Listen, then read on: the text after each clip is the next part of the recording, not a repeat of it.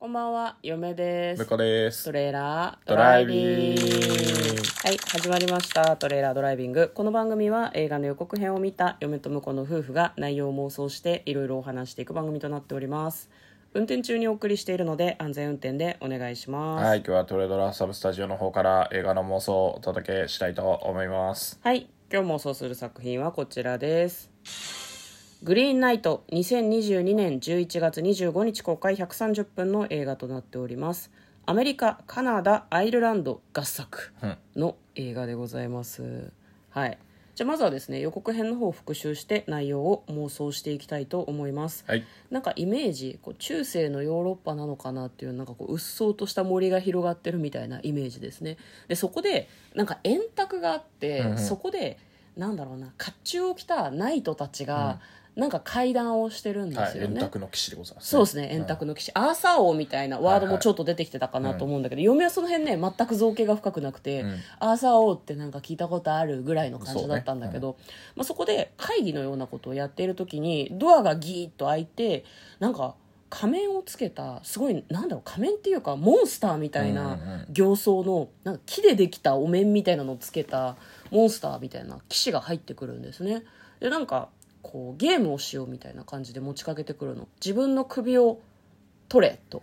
で誰かそういうゲームをする人はいないのかって言われるんだけど、まあ、円卓についてる人たちはみんなちょっと静まり返っている感じなんだけどある一人の男性が「いや俺がやる」って言って実際こう進み出た彼はですね剣を一振りしてその,、まああの異形のものというかモンスターだよねモンスターの首を落とすんですね。でそこに首がこうゴロゴロっと転がるんだけどそのモンスターは倒れずに体がね首を拾ってよし1年後にもう一度戦おううんうんっ、て言って出ていくんですねなんか不吉だよね生きてるんだっていう感じ倒したはずなのにっていうで1年が経とうとしている時期に、まあ、そのなんだろう探しに行った方がいいみたいな話になるのかなその騎士をね1年後に会おうっていうのはだからまあ魔物と契約しちゃったみたいなことなのかもねもうその約束を果たさないとどうなるかわからないみたいな感じででもその首を落とした騎士は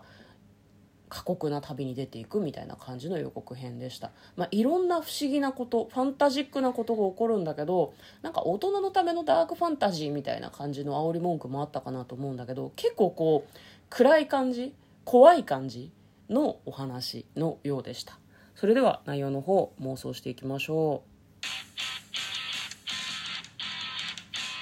トレーラードライビング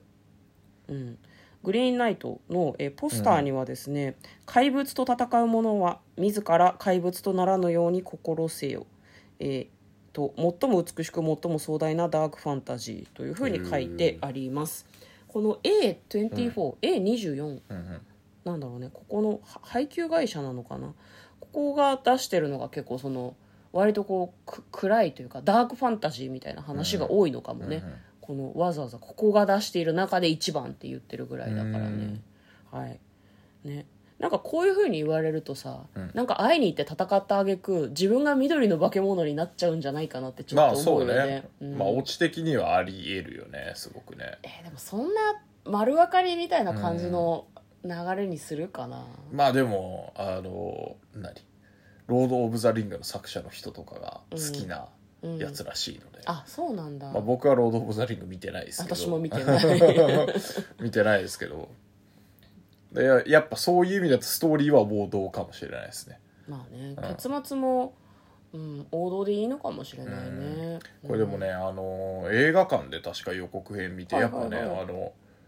でかい画面で見るとよりこう没入感がすごうんかうっんたです、うんうんね、なんか予告の感じも結構こうファンタジーって言われるとさ、うん大人ってこう車に構えて見ちゃうじゃん、うんうんうん割とこううっそうとした森の感じとかあこういうところにならこういうモンスターいるかもなってうんなんか思える感じとか、そうね映画館で見るべき映画かもねそうね、まあ、多くの映画はそうだけまどあさ、そうだけどさ、ううんんただ円卓の騎士の中ででも主人公はなんかやっぱ欲を書いた感じなんだろうねなんか途中で緑は欲望の色みたいなああ出てましたセねリフもあったし、うんまあ若くてうんあの血気盛んみたいなうんうんうん感じで、じゃあ俺がやってやるみたいなうんみんな多分知ってんのよ、多分ああ戦っちゃいけないそうまあ、結末を無視しなきゃいけなかったみたいなのねまあまあがあの化け物になってしまうっていうことだとすると、うんうんだからみんなあのなんていうの最強のナイトみたいなうんうんの称号とかそういうのをうん欲しい欲を抑えて、うんでグッと我慢するんだけど、うんもう若気の至りでやっちゃうわけですよねああ終わったっていう おま前それやったら周りの人たちはねでみんな何も言わないのね、うんあいつはまだ1年経ったら、うんあの戦って、まあ、勝てれば化け物になり変わるし、うん勝てなかった勝てなかったらら死ぬただ死ぬだけみたいなつまり戦っちゃいけない存在だったんだな、まあ、あれだよね悪魔と話をしちゃいけないってなんか昔話では言うもんね、すごくねなんか言われて契約しちゃいけないし喋ってもいけないし話に乗っちゃいけないんだよね多分ね関わっちゃいけないものと関わってしまったでななんで旅に出るんだろうなやっぱ誰かが助言してくれるのかねあんたはこのままだと死ぬよって1年経った時に向こうからまた来るのか、うん会いに行かなきゃいけなくなるのかどっちなんだろうねなんかでも自分から旅に出てるみたいな感じだったけどね、最後戦うのかねまあやっぱ最後はと戦うんじゃないですかうんで勝つのかねあでもそういえばうんあれだね、グリーンナイトって相手の化け物もグリーンのナイトっぽかったからうんどっちのことを言ってるんだろうね相手が相私手でがグもリーンナイトなのかでも相手がさそんなに緑色に見えなかったんだけどあど本当どうなんか割と木まあでもあのみたいな感じの色だったあそうなんだけどなんか青銅とかそっち系のの色かなと思ってましたね僕はなるほどねうんそう考えるとそのモンスターみたいなナイトがグリーンナイトなのかもね、うんなんか海外だとさグリーンってあんまりいい意味じゃないんじゃなかったっけえー、そうなんだ緑色なんか各国でさこう色によってイメージが違うっていうじゃん、なんか日本だと緑色って結構薬の色とかさ、うん意外とその政治家とかで緑色をこう結構押し出してる人とかもいるじゃん、へーえっ、とと小池さんそうそう小池百合ちゃんとかさ、あと他の政党でもそういう人いたような気がするのね割とこ日本はう、ね安全とかそうクリーンみたいな、み緑はなんかやっぱ森とかそういうの想像そうすそるうかそうらそう安心感とかね、あるじゃん自然とかね、うんでなんかピンク色とかはさちょっとその可愛いとか子供が好きそうみたいなイメージがあるじゃん、うんうんピンクはね確か海外だとそのちょっといやらしいエッチみたいなイメージが強くていや別に日本でもそういうイメージあると思あうけどそうあじゃあ違ったかななななんか緑はそのなんだろう悪魔とかその良くないみたいなイメージが確かアメリカ前グリー欧ンブッ米クではあっるてあったけどさ、うんじゃあなんかやっぱり黒人の人とかそういうのをなんか嫌ってたからなのそかうないうことなのかなうん、そうかもしれないごめん、うん嫁が今言ったグリーンのイメージも完全に合ってるかどうかわかんないいけやど、、まあ大体間違ってる、ねうるさいよだからね完全に完全に感覚が一緒じゃないんだと思うので、だからグリーンナイトってねなんかモンスターみたいな意味なのかなって嫁はなんか聞いあーはいはいてはい思ったんだけど、グねリーンジャイアントみたいなの昔聞いたことある気がするんだけ どあれ何だったっけグリーンジャイアントっあてれは何なだんか豆とかじゃなかった豆だったよねあれは日本のあれはなんあれだん日じゃない本あれ海の外なんだっけお菓子だっけなんだっけグリーンジャイアントそうそうそうってそうやつでしょそうなんだったっけ今ふふと出てきたけ ど何も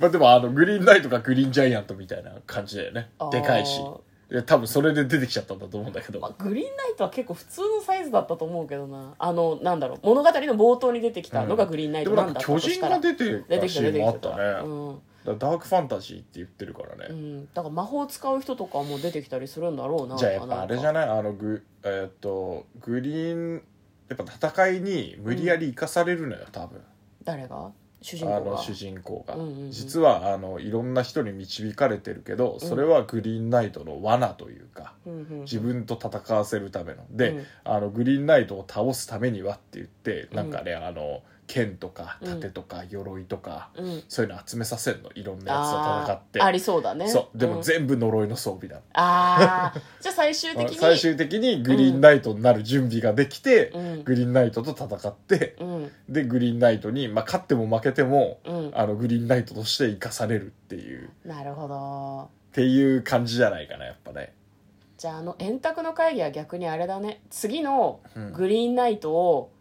決めるための集まりだった生のかも贄ねの儀式だったのかもね、うん誰か一人声を上げたやつがもうそいつがやることになるっていう、いやだからえ円卓の人たちはだから知ってたじゃんもう生贄なの最初からうんでまあ他にも若い騎士はいたかも,、ね、あいたかもしれないねうんうでんその中で俺が一番だって思ったやつがなんだろうそういう周りの空気読まない人は逆に先に排除するみたいなことだったのかもね、じゃあでもそれだとさなんかちょっと胸くそ悪いエンドじゃない全部お膳立てされてさ、うん準備されたものを身につけた人が行ってモンスターになっちゃう終わりっていうんだとなんかちょっとでやっぱ最後はあのそれでグリーンナイトになってでも本望みたいな感じになるんじゃないのああ俺は最強だっていうあのあー切っても死なないしみたいなそうか闇落ちだけどヒーロー化みたいなこと、本人的には本人的にはもうあの戦っても負けないしで次のナイトを、うんあの俺に勝てるやつがうんいるであの出てくる日まで戦い続けられるみたいなあーそういう感じかもしれないそうかじゃあそういう強戦士バーサーカーにするための旅だったのかう、ん、なるほどねいやだから意気揚々とまた次の年も来るん ですよ来たよ俺来たよつってちょっと愉快な感じしてきますねそうなるとね恐怖というよりもまあそうねなんかモンスターって長く生きられる感じもするし彼が戦いが好きならそれはそれで、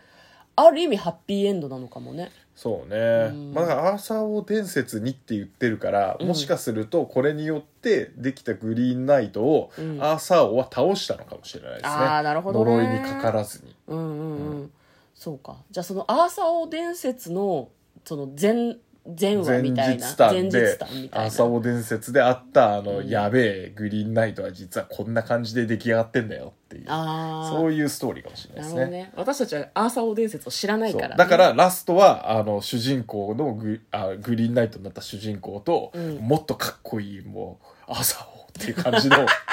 イケメンのめちゃくちゃ筋骨隆々の剣士が出てきてうん対決するであろうっていうところでね終わりなんだ終わりかもしれ対ない決の結果はまあみんな知ってるからいいかなみたいな感じでわ、かりました今日は、えーグリーンナイトに関して妄想してみました嫁と向こうのトレーラードドライビングまったねライビングまったね